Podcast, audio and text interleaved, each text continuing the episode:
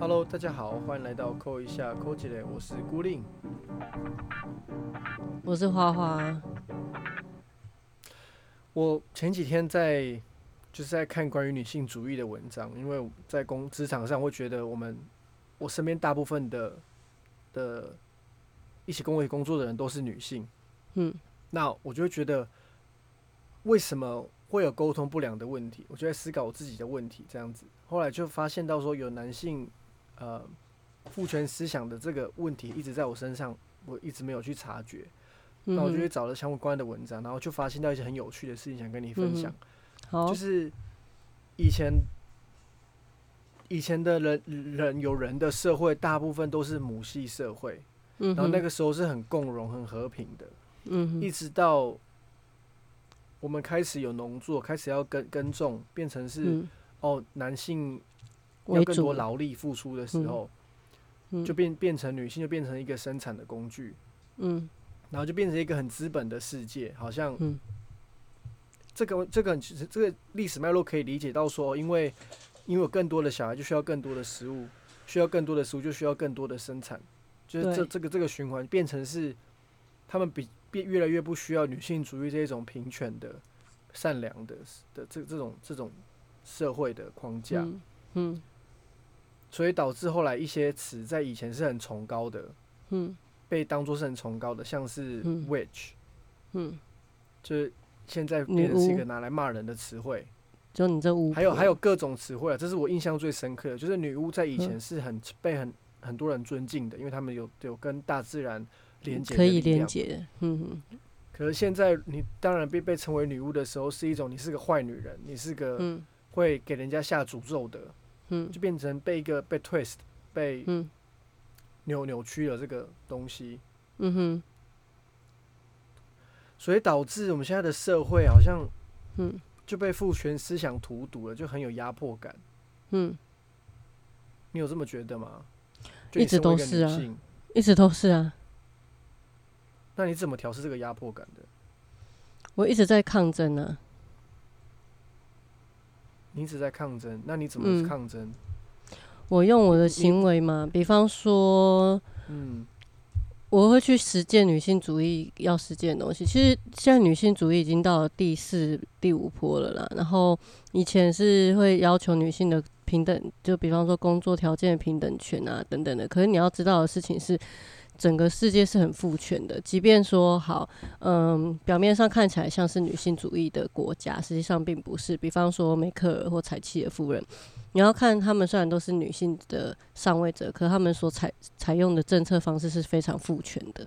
那嗯，有就是所有的人好像被规定的一定要怎么样怎么样，可是我觉得现在女性主义是指说我身为一个女性，我接纳悦纳我自己身为女性的一切，并且去涵容，因为女性的一个特质是涵容嘛。那嗯，这个涵容不代表界限的被侵略。你要想过去母系部族部落的社会里面，他们是很强悍、温柔又团结的。它是一种就是呃一种新陈代谢嘛，要怎么要怎么解释它？就比方说像我们有月经，每个月来一嗯次，它帮我们体内做一个很大的循环，所以女性都会有周期。女性的周期是二十八天来一次，男性的周期是一天一次。所以其实我们对于情绪、对于社会的感知、对于人，要有更多的慈悲跟关怀，这是我一直在做的事情，以及对于制度架构的体制的挑战，这也是女性主义要去做的事情。然后对于不公不义、儿少、平权、海洋、环境等等，我们要开展我们的关怀，开展我们的关心，这也是女性主义。你你刚刚讲到月经，我就就让我意识到说，我们女性是被迫害，真的很可怕，很可怕。因为以前月经是个很神圣的东西，是被尊敬的，嗯，就到现在变成是一种迫害。哦，女生会来月经要请生理假，就是不好的，就是就是没有工作能力、没有产能的，很可怕、欸。就是这样子的父权然后同时又要求女性要负责生育这件事情，凭什么？对啊，我以我为妻，如果我是这个载体，我是生命的载体，我是孕育的载体，我应该是伟大的、可敬的、没有错，值得尊重的。可是现在很多人就是当了妈妈之后就被要求说，就是哦，要现在妈妈都要呃产后之后不能胖，然后不能怎样，然后要怎样，要很辣，要怎样，或者是妈妈要有妈妈样什么的，就是被要求了很多很多不该被要求的东西。然后像我这种不想生小孩的，就会被说没有爱。我的确是不爱小孩啦，但是。但是我的不爱帮助小孩的，对我的不爱是指说我的爱要分给更多的小孩，而不是自嗯，我不我不是只说只爱自己小孩的人自私。我要的爱不是利己的爱，是利他的爱。也就是说，我爱的是这个世界所有的幼小的群体。你你这让我。联想到我最近认识一个朋友，他本身是记者，可他的父母双方都是心理师。然后我就好奇说：“哎，这样长大的小孩到底是怎样？”然后他跟我讲说：“非常非常的不快乐，很痛苦。”我说：“为什么？”一直被分析。我说：“为什对。”他就说：“这种感觉就很像是你就是教科书的感觉。他们会觉得说：‘哦，这个你这个时候就应该要学会怎样，要学会什么样的独立，你要什么样的的发展。’”然后父母就会这样子做，所以他觉得很没有被爱的感觉。可是他这个感觉又没有办法跟，又没有办法让别人去理解。大家就会说：“你就生活的这么爽，你父母把你发展的这么好。”他说：“可是他就变成了是一个很没有血泪的、没有情绪的人。”那他父母就是过于理性啊！这种这种现象很，这种你这个朋友的状态很容易出现在各种高社经地位的家庭里面。就是这种小孩的痛跟苦是更难以明说，所以他们会选择逃避现实，躲在自己的世界里面，因为这样最安全。因为他实际上他根本没办法感受到爱，他觉得他他所感受的爱是被物质所包围的，所以他会认为说你跟他的关系是一种交换，他没有办法去发展出情感。那要怎么样与人连接这件事情很困难。然后这个东西呢，精神分析有一套呃分析的理论。那我们很难去把精神分析的理论在一集里面讲完。可是我们可以大概讲一些概念，比方说为什么会有巨婴呐，以及就是呃我们之前有讨论到道德规范呐，好等等诸如此类的这些概念，我们都可以在这一集里面大概讲。那什么是巨婴？呃，巨婴的话呢，在网络上有在讲说，就是心理停留在婴儿阶段成年人嘛。那情绪巨婴就是会在那边哭一哭二闹三上吊啊，或是用肢体冲突，比方说一些八加九有没有？又在贴标签，不一定是加九啦。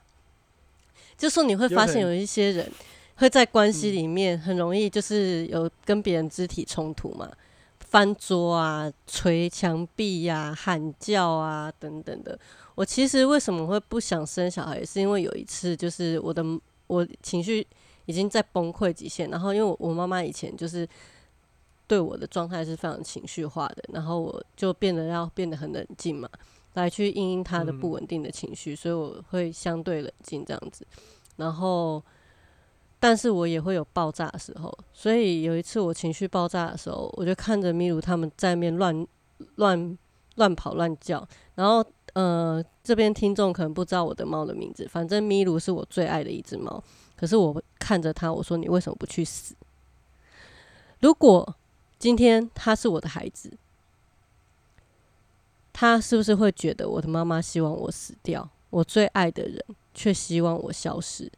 这个自我的消融感，它会长长成一个不健康的小孩，心理不健康的小孩。而我最害怕在我孩子身上看到的事情是他复制我的样子，因为我也一直在逃离我跟妈妈的复制。可是我不能确定我的孩子是不是有足够的意识到他正在复制我，或是他变成我，或是他取代我，或是他怎么样怎么样。我会担心我的自我不见。这某种程度上，嗯，我也是还没有长大。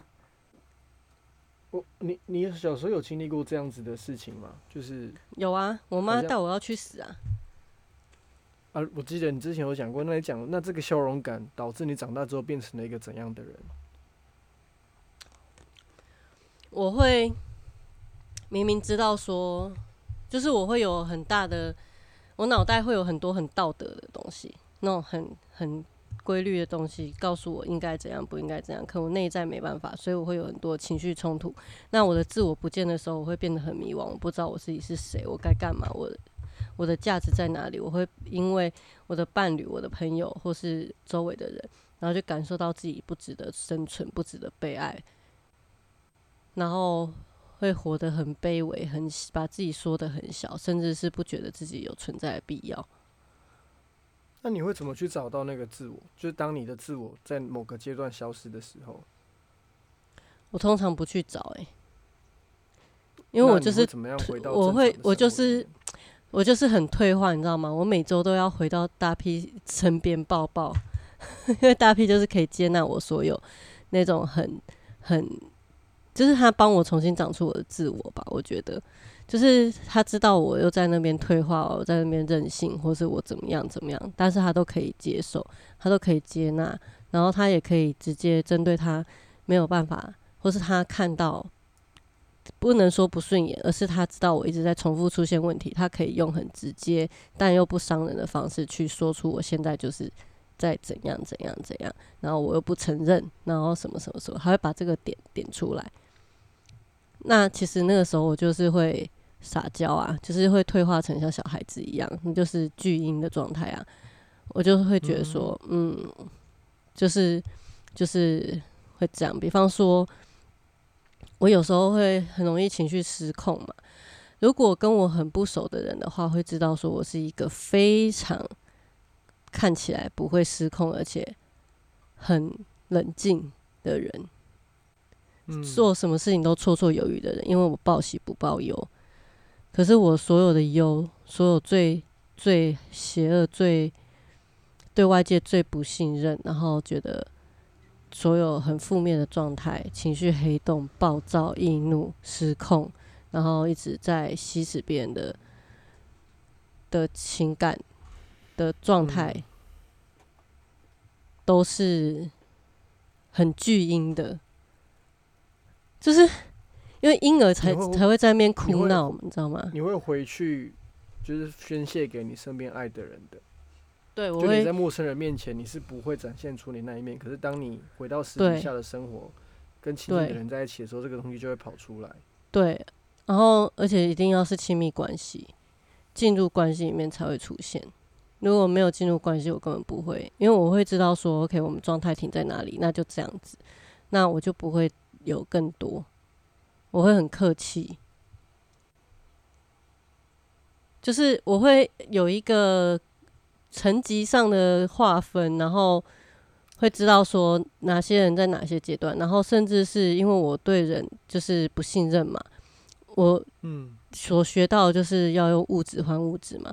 那我没有东西跟你交换的时候，OK，那我们就我我看我可以做到什么样的程度，我全部还给你，然后我封锁加删除，就不要再联络了。不管是朋友、感情什么都一样，我是会完全把一个人 ghosting 的，就是。你就永远死在我的人生里面，就是再也不会出现因为我不觉得我有在这个在在在那段关系存在的必要，你懂我意思吗？如果当这个人跟你有发展出亲密感，可是却没有接住你的时候，你就会用这样子的方式去让这就是 ghosting 这个 person。对，我很多朋友就这样被我封锁掉啊，因为我觉得你的存在之于，我没有什么太大的用处，而且我也不需要，你也不需要，我们没有互相需要的点。就再见了，就不需要再不需要再联络了吧？有有必要吗？跟你一样，是不是一样的？一模一样的，我也是一模一样的，好可怕哦！我们怎么会这么像？你就是女版的我，我就是你，我就是男版。我们两个不是灵魂伴侣吗？就是好可怕，好可怕。可是，那你那你怎么感觉到舒服的？就是把这个人封锁掉，你怎么感觉到舒服的？回到我自己跟自己的世界，不会后悔啊？为什么会后悔？除非嗯，有一任关系是我有点会想手贱解封锁，可是解完封锁，我看了情绪又不好，然后我就觉得说我不要做这种让我自己身心受影响的事情，就是我想要对自己诚实。哦对啊，就是我做了这个决定，我就不要在那边后悔，在那边挤白，就是我不要当一个啊，我用了一个女性主义最不会用的词，反正就是我不要当一个就是表里不一的人啊。可是有时候好像接纳自己是这样子，说不定会长大，对不对？我就是不能接受，这个这个就让我回到对，我们刚不是讲到父权思想的压迫嘛？对，就我那天跟我先生聊天，然后我先生就有说啊，女生就是情绪化的动物啊，我就说，哎、哎哎这个很父权思想哎、他就说我讲的是事实，我讲的是科学。我说好，来我们 Google 一估下去不得了了，他直接哑口无言。男生才是最情绪化性，就是男性跟女性是没有是没有性就情绪化这件事情是没有性别的，对呀、对呀、就是不管男跟女都是会有情绪化的。对，这跟人就是看你怎么发展嘛，对不对？对啊，心智发展的状态，没错啊，心智发展没有分性别啊，没有错啊。你长大就长大，你没长大就没长大，就是这样啊。它就是一个人的发展阶段啊，它有性别嗯性，你去性化一件事情是，当你小时候在某个发展阶段的时候，你的家长告诉你说女生要什么颜色，男生要什么颜色，女生该穿什么，男生该穿什么，这才叫性化。对，不然你想，小小孩他们根本不知道什么颜色代表什么的时候，他就喜欢什么颜色，他对什么颜色有感受，他就去拥抱那个颜色。你不觉得让他们这样自由发展很好吗？我觉得非常好哎、而且像小对啊像嗯小时候不是小时候画画，有时候有些老师比较敏感的，就发现这个小孩子怎么一直都在用黑色的东西画画，哦，那个就是真的有创伤的。对，或或者是或者是小朋友的世界是很 colorful 的，就是很彩色的，呀、他们没错能够放飞自我的时候，那个颜色真的是哇，怎么这么大胆的用色？没错很，和谐。对，让他们眼睛所见就是那么的缤纷，那么的多彩，那么的有趣。嗯，不像我们长大之后，哦，大象就是要灰色的，斑马哦就是要黑色这让我想到一件事情，就是我小时候，我为什么那么不社会化，就是一直没有长大，就是其实我没有办法进入群体，我嗯一直在所谓心，就是精神分析里面有讲到一人世界、两人世界、三人世界。我简单来讲，就是一人世界是指说婴儿自己本身，它是一个巨婴，以它为中心，所有东西它都吸吸进去，然后呢，它没有所谓别人。两人世界是回到他跟母亲母婴关系，母亲跟婴儿的关系，就是他理解到这个世界有别人，这个人喂养他、供给他、滋滋润他，提供他所需要，他会知道他这个世界还有另外一个人。那三人关系是指说父亲、社会这些所谓象征秩序的角色，这没有这个这个我们要先跳脱性别父权这个概念哦，我们这是一个理论概念，它是一个抽象的概念。那当这个秩序、刚这个社会结构进来的时候，它能不能融入这个社会，跟这个社会去合作？如果他没有办法进入三人的关系，这所谓三三角关系，我们心理学还有讲到三角关系，就是父母跟孩子的三角关系的拉扯，就会有那个恋母情节、恋父情节，或弑母弑父，就杀母杀父的这种，就是你必须要让你内在某一种自以为是的状态去死死掉，你才可以长出自我。那当一个小孩的他的依附关系非常的焦虑的时候，我就是那种焦虑的小孩，我就一直黏着妈妈的，我没有办法离开妈妈。我小时候幼稚园我只有去大班，因为我以前在幼稚园我就是进入不不了那个群体，然后我就是会哭，就一直哭，我也没办法忍受那边的冷气，就是很娇贵，你知道吗？那边冷气太热了。我都吹很低温，然后不喜欢那睡觉环境，还有老师一直讲话，我睡觉就要睡一下午，我才不会没有再睡四十分钟的那一种。然后嗯，我就是没有办法融入这个规范里面。然后后来我妈就带我去参加一些什么，就是美术馆会有一些活动，然后就参加一个画画班。然后呢，那个画画班我记得是两排长桌，然后那时候要画火车跟桥。那我自己对火车跟桥有自己的想象，我就用我自己的想象来画。就我画完之后，我就跟老师说：“老师，我画完了。”然后老师就说：“不是哦，你要按照黑板上面那样画哦。”我就说：“为什么要那样画？为什么一定要那样画？”我就哭了。然后后来我就一直哭，一直哭，一直哭，一直哭，一直哭，然后哭到后面，就是我记得那个班上好多人，然后我旁边一个小男生就举手，然后说老师他一直哭，然后我就被带出去了。可是我上作者的画画班有这个问题，我上团体的舞蹈班就没有这个问题。我就是在那边跳舞，我觉得很快乐，我觉得开展我的身体很快乐。我甚至连下课之后，我都跟朋友在美术馆继续跳舞。然后呢，我上钢琴课，一个人跟老师上课，我就觉得很压迫，我觉得好痛苦。我没有办法跟老师在同一个空间，可是我要乖乖的听他说要编曲，可是我又没有编曲，我就乱弹。然后老师就说：“哎，还蛮不错的哦。” 就是我，我就觉得说，我不知道哎，就是一个人的成长历程里面有很多。大人会影响到这小孩能不能健康，然后这些都是很小很小的因素，可是这些因素会让一个人的人格变得稳定或不稳定，他能不能信任这个环境？那像我就很明显就是一个巨婴嘛，因为其实也不是巨婴，我我觉得有更巨婴的人，比方说某些政治人物啊，或者是某些我们电视上看到一些很扯的那种奥 K 啊。他们的状态是怎样呢？他们是自我中心。所谓自我中心，就是说他们难以跟别人共情。共情是指说我们可以共感别人的感受，然后去理解他人的状态，然后不去批判。可是这些人很难，他们会以他们自己的角度去对人做很多批判，然后这些人也难以面对任何不利于自己的条件和状况，然后单纯希望满足自己的占有欲跟。各种欲望、贪婪，然后一旦不满他们不满足这些要求，他们就会非常的愤怒，然后会透过指责和侮辱的别人的方式发泄自己的失望跟不满。我曾经也是这样，我小时候超中二的时候。那你后来怎么克服的？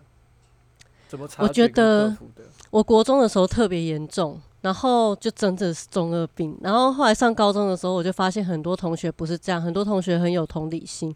然后我才开始学习什么叫做同理心。我就觉得说，为什么你们不会生气？为什么你们看到他们白痴不会在那边觉得很讨厌或什么？他就说，然后我有些同学就说，因为有也许人家有他们讲不出来的困难啊或什么，我才发现说，哦，原来有这样的事情哦。我以为大家都会。嗯，你懂吗？自我中心人会以为说这个我会了，你也会啊，你应该要会啊，你应该要知道吧？这不是基本常识吗？但不是每个人都可以像你或我一样啊。这是不是也会也会也会牵扯到说跟这个人的亲密关系？因为你刚刚我们聊天的时候，你有聊到说，你对陌生人的的那把尺就没有这么的严格，就是你在那个陌生人面前，你是没有这么，你是比较冷淡的。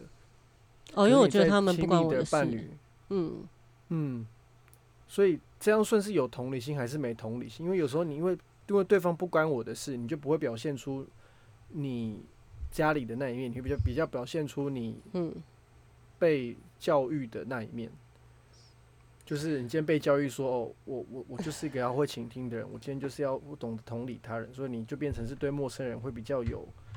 我会觉得，从外从外向看的话，感觉对陌生陌生人比较有爱，可是会对自己家人很严格。就回到家之后，就会开始，嗯，把自己不爽的东西宣泄出来。我也不会完全，嗯，我会觉得是因为那个地方让我觉得安全，我才会去做这样的宣泄吧。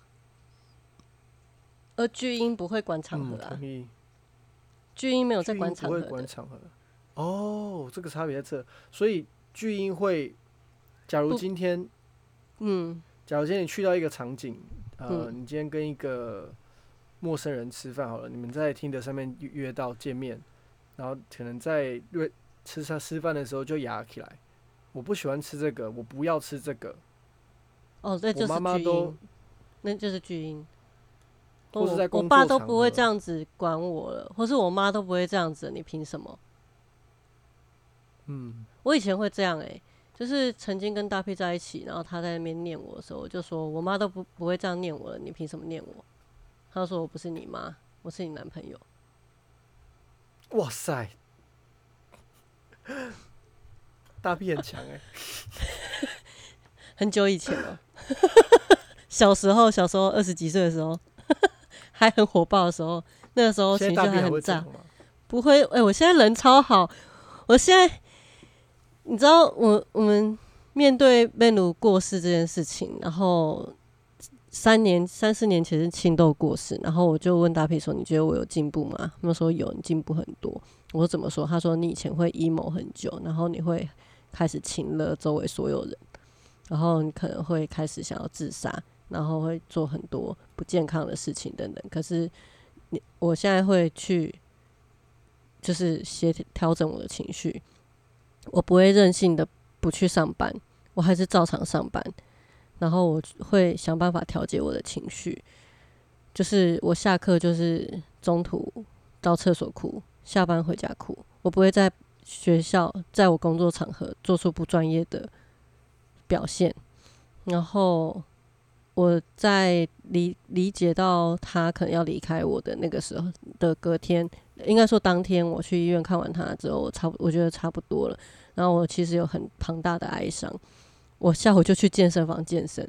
然后健身完之后，我就觉得天哪！我把自己养的贵贵的，那么娇贵，然后把自己搞那么憔悴，我有什么毛病？我应该要让自己好起来。我等等下要敷脸，等下要干嘛？可是我一回到家，面对空荡荡的房子的时候，我又也没有空荡荡的猫，还是很多。但 就是你知道，少了一少了它，然后我又垮了。嗯，可是我这次垮，我没有垮的很严重。比较严重的是，我到周二的时候搭孔哥车回回双溪的那个路上，然后大批就刚好打电话来，然后我们就开扩音，他就说可能要安乐这样子，然后孔哥就说要不要让你开窗吹吹风淋淋雨，然后。宣泄一下，我就说要，然后就在他的车上崩溃大哭了。我不会在陌生人面前哭。嗯，就是某种程度上超我非常高的人，那个自我苛责也也很高，然后也通常偏自恋，或是那个自我的部分会被压抑的很很深刻，会。戴了很多很多的面具，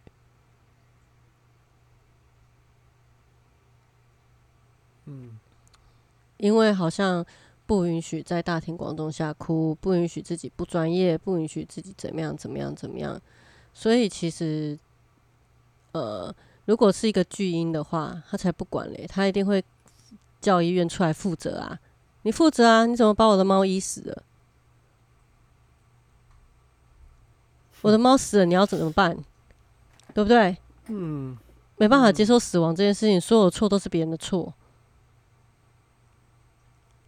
然后这个制度怎么那么不行？为什么我不能请丧假？为什么我的爱猫死我不能请丧假？为什么我还要上班？对不对？巨婴就会这样啊。这这嗯，这会不会就是变成是现在现在社会在说的？比较情绪化的人，就是情绪化的人，就就他们就会被归纳为比较情绪化的、不理智的人。的确啊，但但是但是这样你这样听下来，其实他们内心是很受伤的。他们是正他们正在经历一个很很深沉的痛，所以他们才会表现出这样子的样子。而且他们没办法去让自己心里长大，没办法去强壮他。所以回回归到我们。所以开头讲的，我们真的还是很需要女性主义的这份爱与包容，哎，嗯，而不是纯粹的，就是用父权呃父权思想的这种威胁啊，或者是权威式的方式，就说你不能够这样子做，嗯，反而是要用更多的爱去。的确，因为。情绪巨婴他会缺乏等待中的自我控制能力，就是想要追求及时的反馈跟满足嘛。那可是延宕满足这件事情，是为了更大的目标获得更大的享受，可以放弃眼前的诱惑，也是忍耐。可是巨婴的话，就是索取当下情感满满足，放弃更有价值的长远结果。所以又回到你之前跟我说，就是你有在讨论，你有在思考说，是不是要跟你先生先稳定之后再做，再进行开放式关系。培养出信任感之后，再进行开放式关系。我觉得，如果你愿意长大，去停下来，在一个人身上驻足，去理解那个无聊，去感受那个无可奈何的状态，然后在情感中去想，我们要怎样发展信任关系，我们要怎么去经营这个关系，然后再决定我是不是要把我的爱给更多人，我有没有办法跟别人发展合作关系。你再决定要不要去开展，也是一个方法。因为我也在思考，就是为什么我要开展出那么多的关系？我每一次的开展是为了什么？我跟这个人相处是有什么样的目的跟价值？他对我的灵魂带带来了什么意义？然后我再去，我在这个过程里面，我在复制些什么？如果他们是一面镜子的话，他要照应我什么？听起来像投射，就是就是对，就是投射。投射，他们投射的东西是对什么？对，因为因为其实巨婴的话会活在自己完美的想象嘛，想要别人提供自己情绪价值啊，把自己的负面情绪交给别人啊，不想为自己的现实负责任啊。我就是不想负责任，我才需要谈那么多恋爱，不是吗？我我才需要做那么多事情。我不太能够深刻的理解你刚刚讲的，就是你刚刚说情绪价值是什么意思？比方说，我现在情绪需要照顾，你就要来拍我，你就是要拍拍我，你就是要来照顾我。我现在就是需要哭哭，有没有很欠所以？这也是一个巨婴的表现。算是。那那我们要怎么去拿拿捏在亲密关系当中？就是我知道你要问什么，巨婴现象？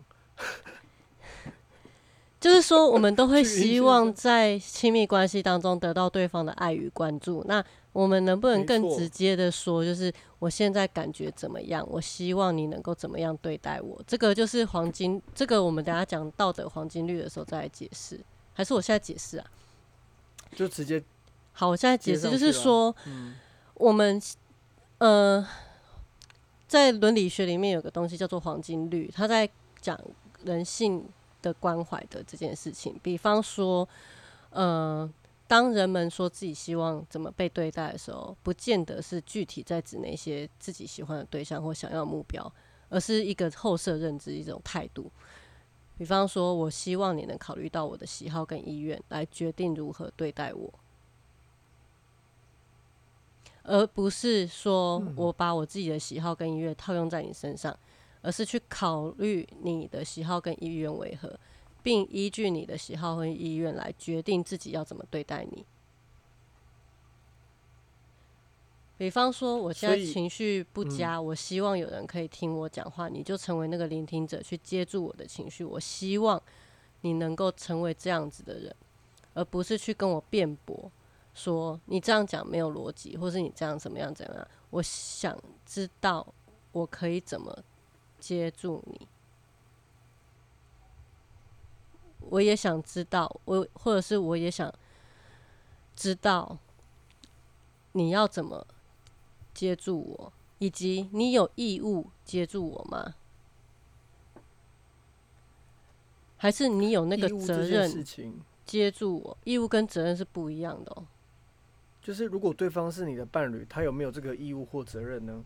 对，所以就是要思考这件事情。因为像我就会觉得，你就有义务跟责任要接住我，因为我是个巨婴，我就是长不大，我就是需要被拍拍。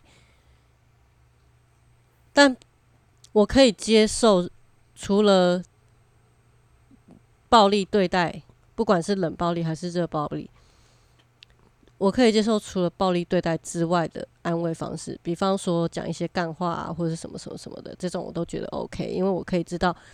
就是我周围的人用他们自己的方式来关心我。我最不想要的是别人对我说教，或是批判，嗯嗯，因为你凭什么只对于我的事情指手画脚的？嗯，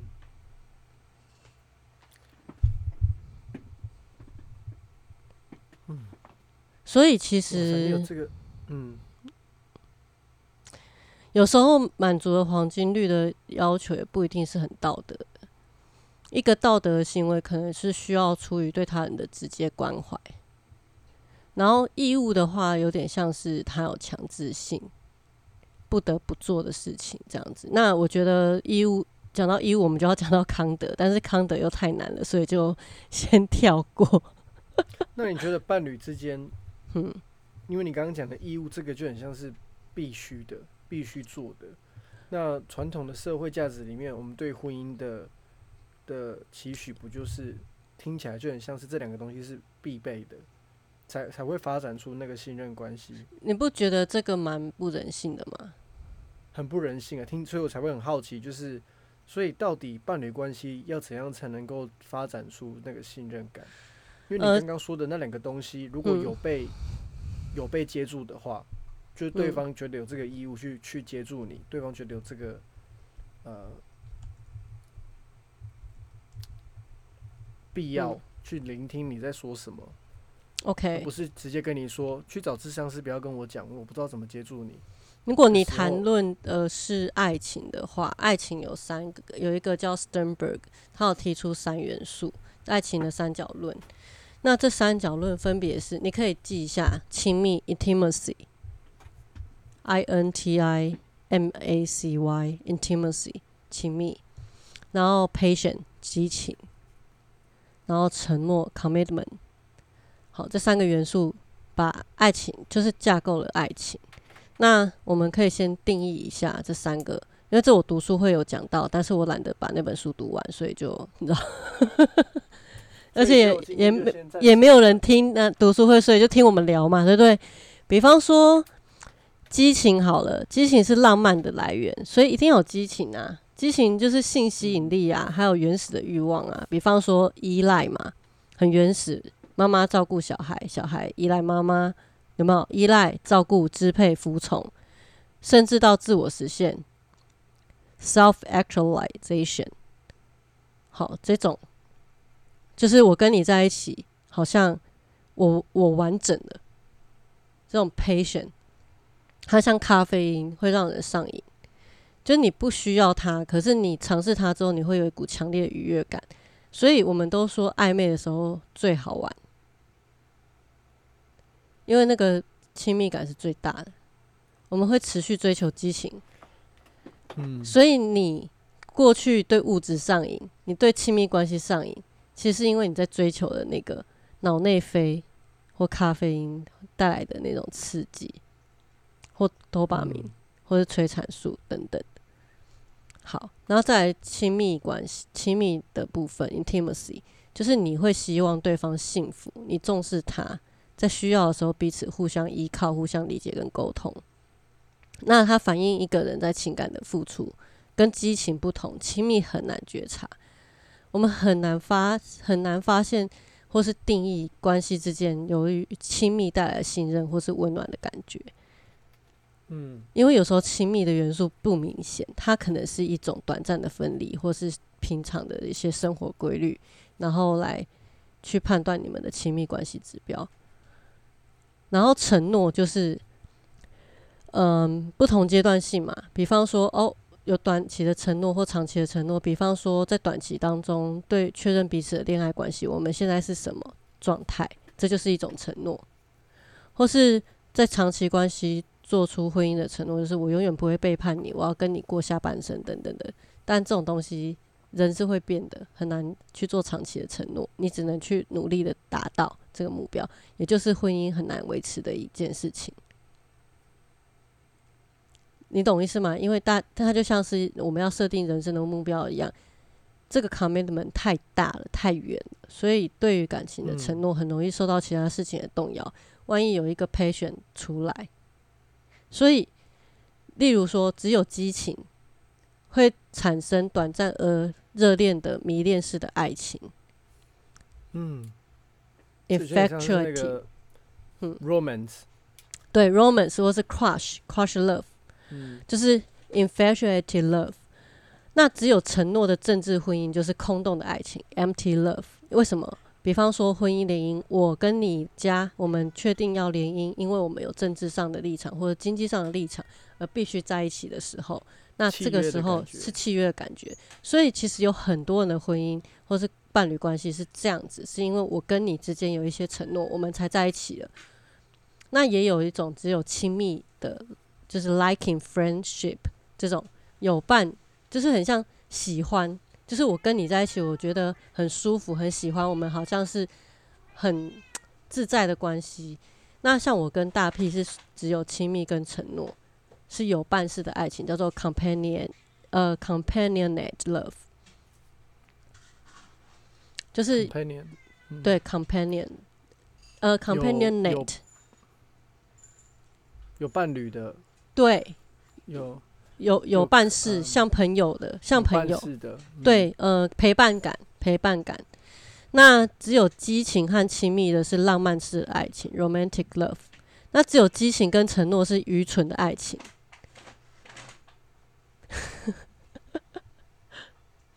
就是那三个都有呢？三个都有，就是完美的 consummate。嗯，嗯，那两个人对爱情的期待三角越一致，感情就越幸福。所以有些人他可能只是希望有激情跟承诺，就是你知道，就是像外遇啊，外遇最爱讲说下次我带你去哪里啊，然后我们有激情有没有？可是那个爱情是很愚蠢的啊、因为你们没有亲密感嘛，没有信任呐、嗯那嗯，只有激情跟亲密，但没有承诺，就是很浪漫。就是我觉得我很喜欢这种浪漫，因为这个浪漫是很不现实的。确实童话故事感很重。对我很喜欢。那我现在有的，我跟大 P 有的是有办事的爱情，可是我们没有激情，因为其实人在一起久了，真的激情很难。他对我有啦，我我对他比较没有，这是我自己比较抱歉的地方。因为激情对不起大 P，因为他刚回来就要接受这样子的震撼教育。是啊，就是他刚下班，然后才刚进来，然后听到我们讲这些东西，然后他又不知道我们前后脉络是什么，然后就要听到这些奇怪的跟大 P 就没。激情啊，什么意思？什么意思？没关系，等节目上他就可以听到完整的内容喽。然后就是这个激情，就是三元素里面最难保持的一种，因为它最不受控，然后也容易因为习惯而变淡。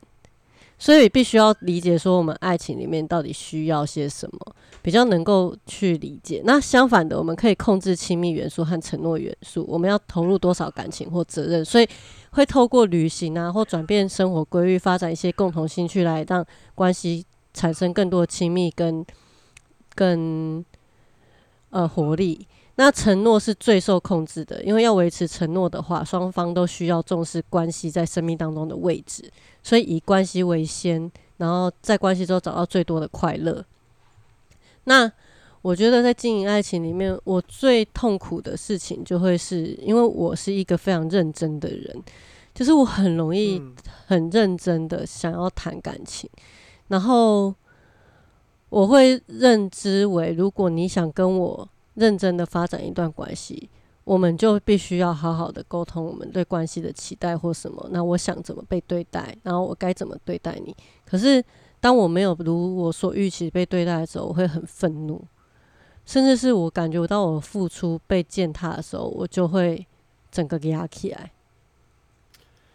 这听起来很像是你在寻找一个可以完成、可以完成这个三角的的关系耶。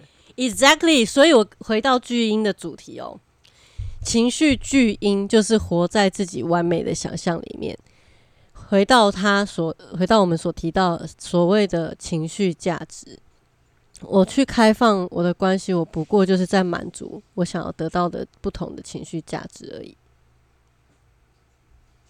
嗯你懂我意思吗？所以当我有嗯，当我这些关系没有办法取得平衡，或是当我没有办法得到满足的时候，我不晓得为什么关系要存在。因为我所理解到的情感，并不是只有情感这件事情，而是它有一些工具性。这个是我自己个人的个人生议题，因为我就是被当成工具在使用的小孩，嗯，我没有纯然的爱。嗯我们你看这么做就不会被爱。对，你看你小时候都要帮忙去田里，对不对？我小时候要嗯帮忙赚钱呢、嗯，我们不去做这件事情，我们会成为家里没有价值、不值得存在的那个人，不是吗？对，我们连饮食都不能被满足，最基本的生嗯存需需求都不能被满足，嗯这种恐惧在我们的心里面深深的种下来啦。嗯那我们怎么样去确保我们是被爱的？我们是不是会用很多方式去试探？你如果不满足我这个，或怎么样怎么样怎样，你就不是爱我的。真的哎，我们不停的在关系里面试探自己的伴侣，用尽管我们是自己没有在察觉，就是没有当下没有察觉到的，而你嗯现在、你现在在我们现在这个讨论里面，就会发现到哇，我们其实一直都在试探伴侣。伴侣也在试探我们啊，一样啊，每个人都用自己的方式在互相试探，不是吗？是哎、所以其实这不是只有单方面的，意思就是不用太往钻牛角尖，觉得是自就一昧的觉得是自己的错。嗯，而且嗯其实情绪价值主要是在讲说，就是一个能够带给别人舒服、愉悦、稳定情绪的人，就是情绪价值高的人。那一个会让人觉得很别扭、生气、难堪，甚至很不舒服，然后产生很多很不愉悦状态的人，就是情绪价值低的人。那要怎么去提升自己的情绪价值，或是改善关系里面的情绪价值？就是打破完美的想象，你要理解现实是什么。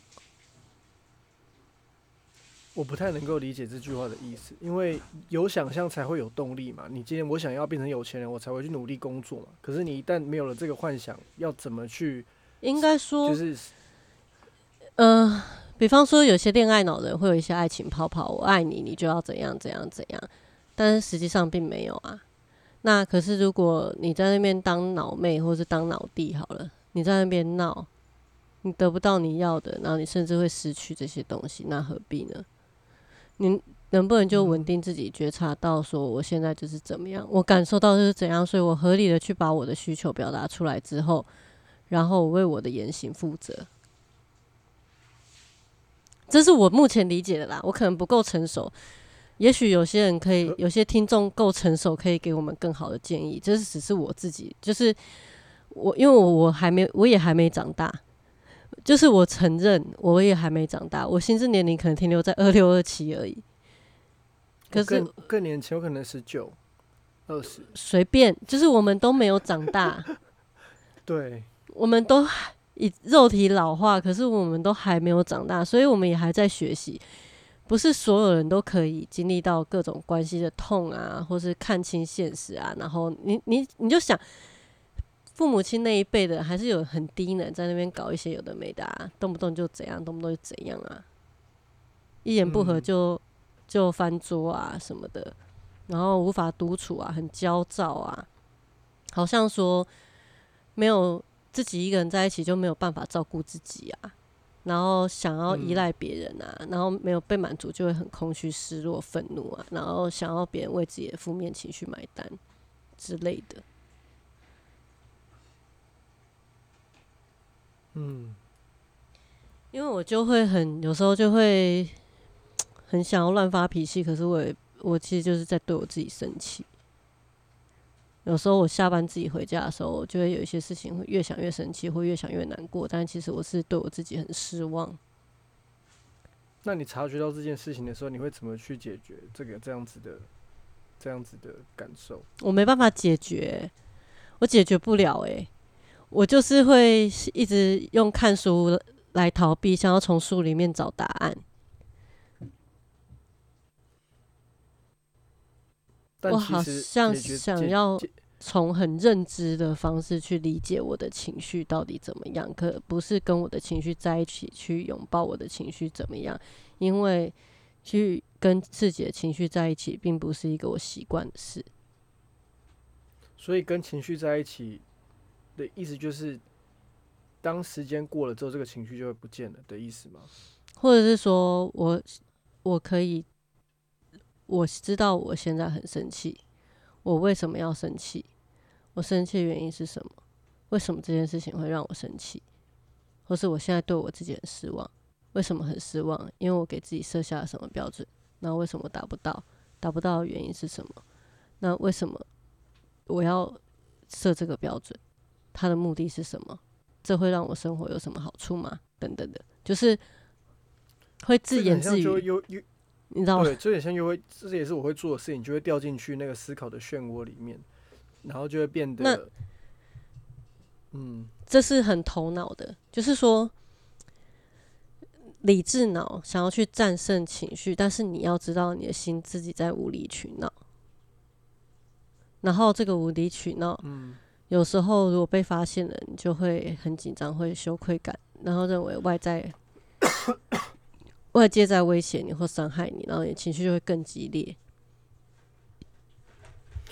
我我现在跟我分享一个方法，我觉得做了之后真的超级超级有效。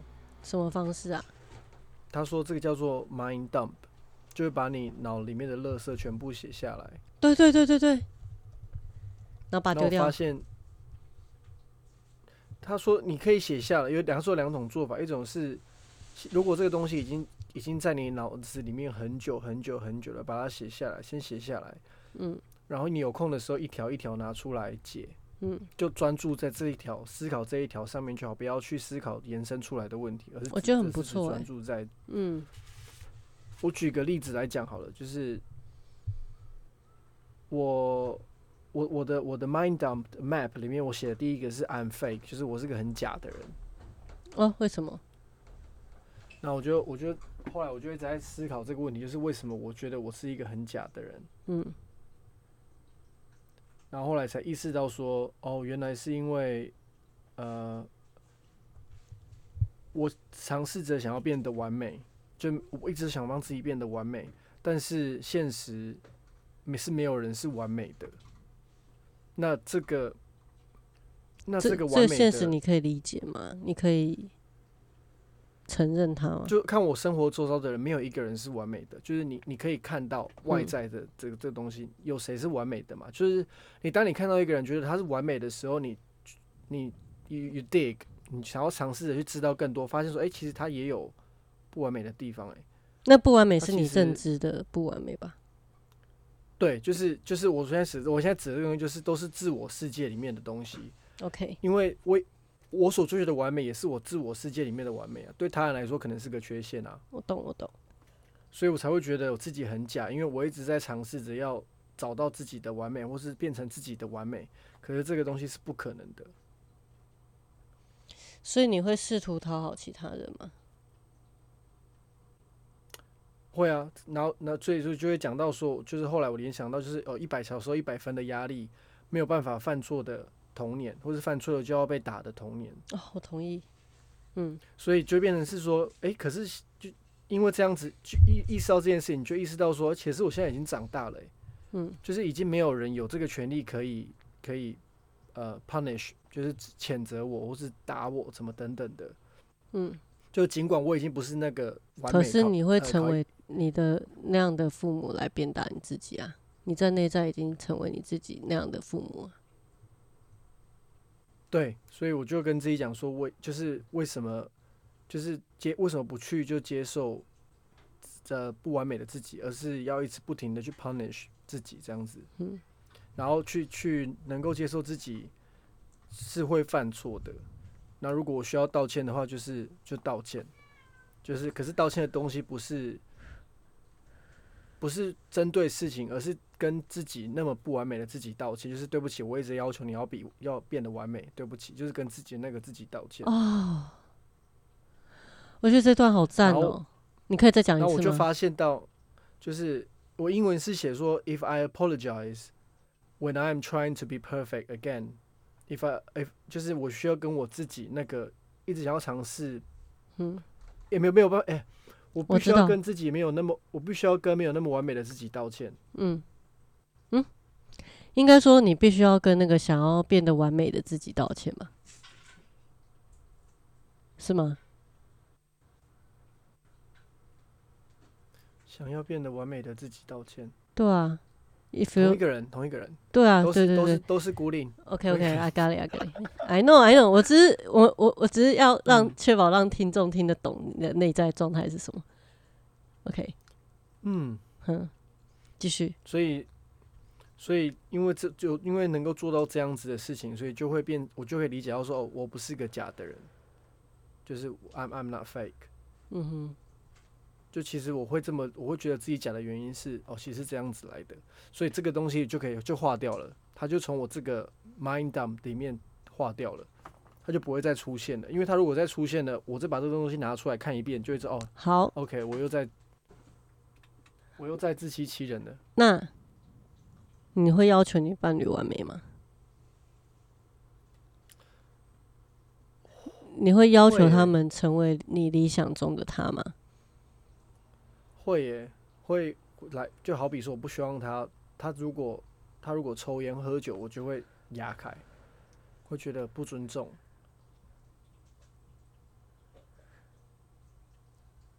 可是当嗯别人抽烟喝酒，当当别人抽烟喝酒，我反而就不会有这样子的感受，除非对方已经走进来我心里面了，我会开始在意。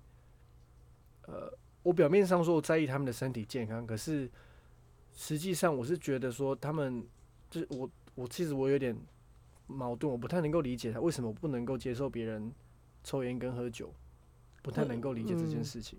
我也不懂你为什么在意这个。就很很麻很奇怪，嗯，但但这我觉得这就是一个很很呃一个人生课题，就我觉得时间久了之后，可能就慢慢去了解到这件事情。因为我觉得，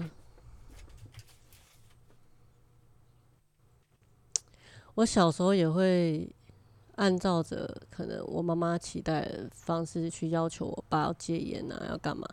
可是长大之后跟他一起抽烟的时候，他反而叫我不要抽，我就想说你在干嘛？双标仔，自以为是哦、你可以抽，我弟可以抽啊，我就不能抽。然后那边你一个女孩子抽什么烟？我想说干你屁事，就是会有这种很 很自我的状态出现。我跟我先聊这件事、啊，然后我先生直接跟我讲说，我是一个过来人的经验来讲，他说你我就是要，我就说，可是你还在抽，他说就是因为，所以让你知道说这个东西有多可怕，你一旦上瘾了，你就戒不掉了。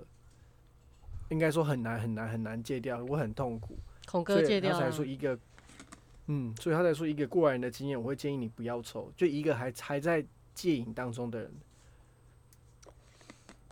我觉得我得我以后当你面对我有去思，嗯嗯，我有去思考成瘾的原因，就是去去网络上查资料，然后发现到说，很多人如果你要戒掉成瘾的话，有一个很大的东西是你必须要去找到比你现在这个瘾还要重要的东西是什么。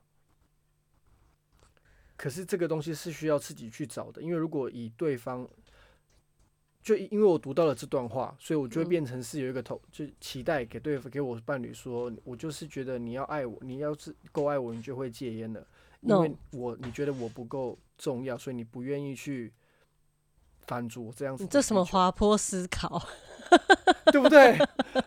好奇怪的逻辑耶，这就很滑坡啊，因为 A 所以 B 所以 C，哪有这种逻辑啊？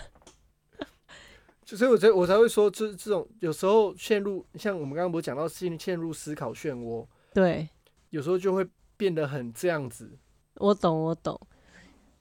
嗯，因为你在你在那个思考漩涡里面，你没有办法，你没有办法很很很理性的嘛，你就会一直很。那某种也是自私自利啊。对，是很有脉络的。那那你看得见你的自私了吗？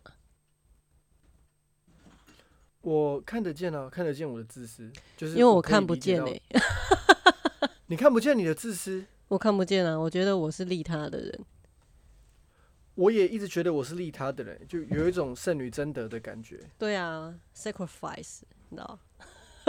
但但我但我必须说，当我在那个状态下的时候，我是没有办法察觉的。嗯，我我我能够察觉我自私的原因是，当我看到我的我的伴侣在在呃挣扎的时候，我才意识到说，哦，我怎么会这么自私？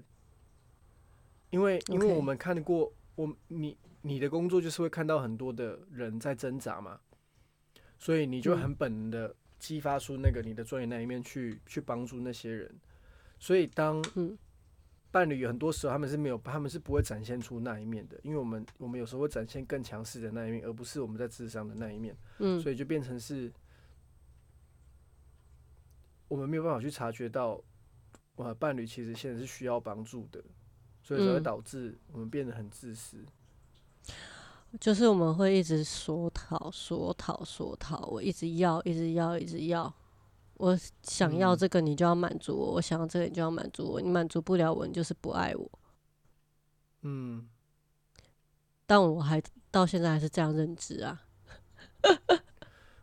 我到现在也是这样。我承认我到现在还是这样认知啊，因为我就是想要被爱，我想要感觉被爱啊，我想要理解，我想要感受到，就是我的需我的需要是我的存在是被需要的、啊。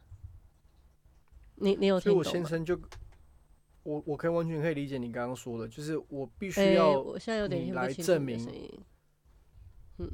我必须要你来证明我是被爱的，我是被需要的，这爱情里面被需要的感觉，我我很想要这种感觉，因为就是没有你我不行。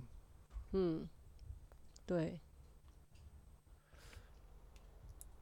大 P 给了你这种感觉吗？没有哎、他没有给你，不是，是我认为这世界上没有人可以给我这种感觉，因为我的嗯生命最核心的主题是孤独。然后我的智商是也是存在主义智商，就是在讨论孤独这件事情。就是我一直觉得我会孤独死，我觉得我不需要任何人，可是同时又很矛盾的，我现在身边有很多人，然后我渴望这些人的同时，我也不想要我的自我被吃掉。我先生跟我说，Where you put your mind to, it grows bigger。什么意思？就是当你当你一直觉得自己是孤独的人的时候，你就一直把自己往那个地方推。但其实你必须要做的是活。我现在想跟我讲，他说他说你必须要活在当下，去感受你身边其实还有很多人在旁边爱你。我就说，可是我就是感受不到啊。对啊，然后他就说，因为你没有真的用心看啊，你真的太，你真的活在自己的世界，你什么时候才要离开，活在你自己的世界？他这样跟我讲。然后我就说，如果我知道怎么活，比较怎怎样不活在自己世界，我一定会这么做，但是我就是做不到。他就说，我现在让你做到的就是，你真的要跌到人生的谷底，你才有办法去看到这些东西。因为那时候说的一切还是很最最最清楚的，谁在你身边，谁不在你身边，那是最最最清楚的。他就跟我分享说，他说他那时候在呃伦敦工作的时候就买房什么，有一笔有一笔钱，直到他有一天回到家，他整一进到家门打开，诶，空的，完完全全空的。为什么？他找小偷，小偷把东西全部搬走全部，他就说空就是空的。他就说我我我生活所累积的全部都不见了。嗯。他说在那个时候，他真的是感受到跌到人生的低谷，因为他他妈他因为家里的发生一些问题，他被他们家人赶出去，嗯。他就是打他妈妈就是不不是不不小心的，因为他妈妈就是他跟他朋友在车上聊天，他妈妈突然在他耳边大吼，他一个反射性动作就砸他妈妈的脸，你知道被吓到，嗯。然后妈妈流鼻血，然后嗯妈妈就误以为小孩子怎样，总之，爸爸爸就站在妈妈那一边，觉得那因为妈妈流鼻血就很明显嘛，所以也没有去理解到底发生什么事，就把他赶出去。嗯。所以他那时候是人生跌到谷底。他说那时候我才意识到说，就是家人的重要性，还嗯。有、还有他其实是被爱的，嗯。还有身边哪些朋友是是真真诚的，是真心的，还有什么是真正最重要的。嗯哼，他说那个他我他说当我人生跌到谷底的时候，我才真正意识到这件事情，才意识到说 where you put your mind to it grows bigger。他说那个时候我很 depressed 的时候，他整个 focus 都是在那个很 depressed 的状态，嗯一直到他转念之后，他也达到人生的最高峰，嗯就是那时候同时拥有两三栋房产。嗯所以他说，我就说，那你现在是不是要把我赶出去，我才会长大？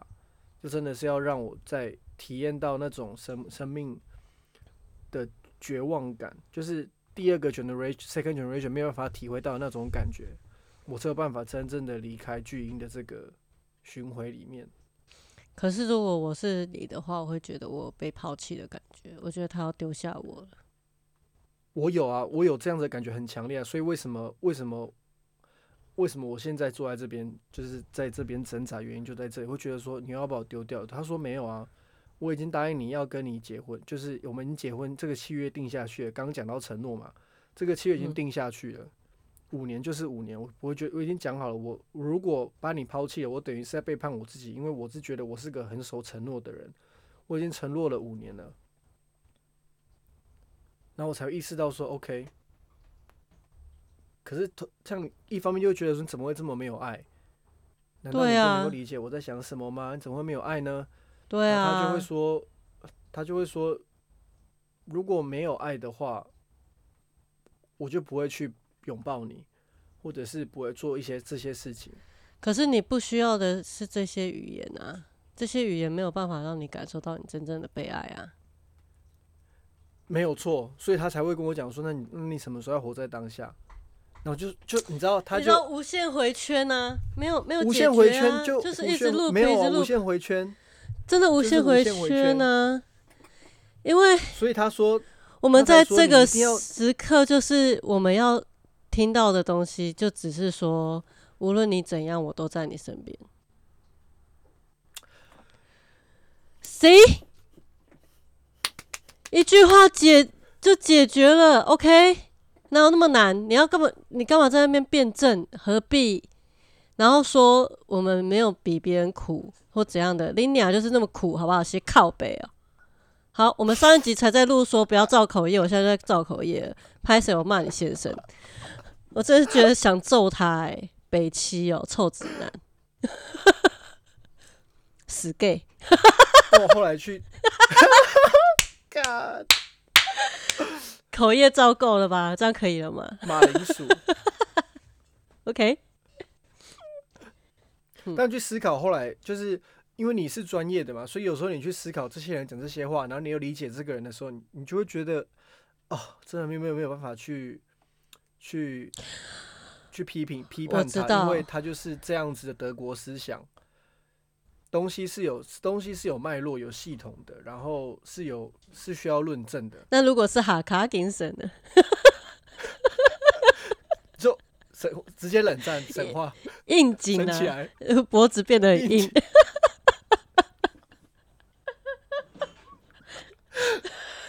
什么意思？脖子变得很 对啊，就是应景精神啊，客家精神不就应景精神吗？脖子硬啊。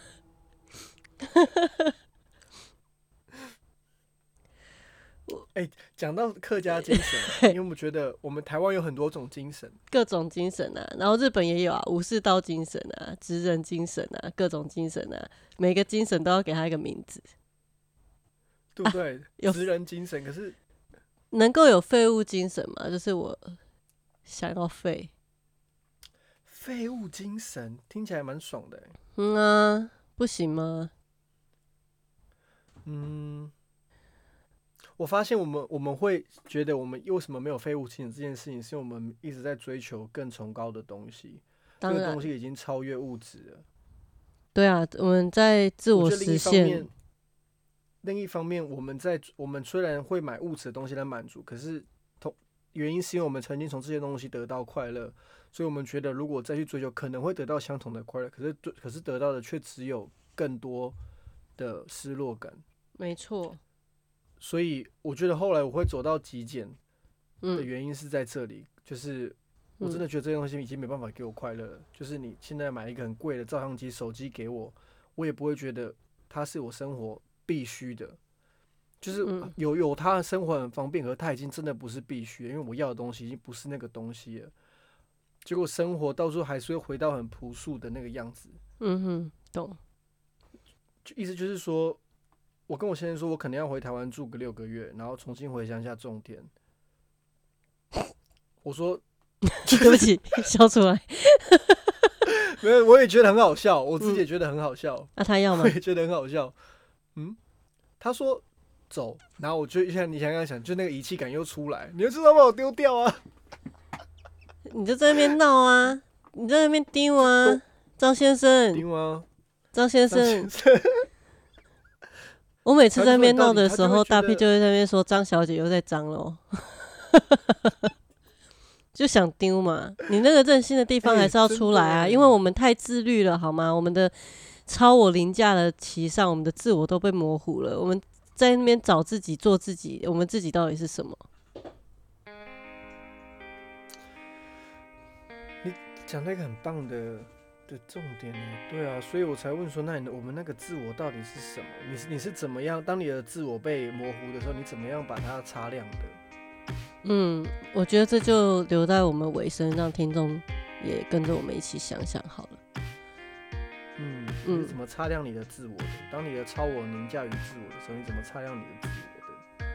好，然后这一集因为资讯量太庞大，我不会写任何备注，请你们自己有上进心一点，自己找书来看。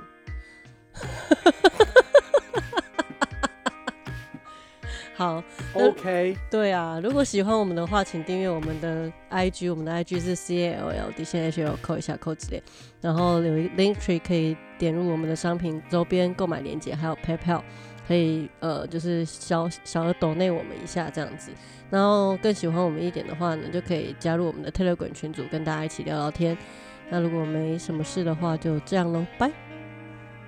over 啊。Bye.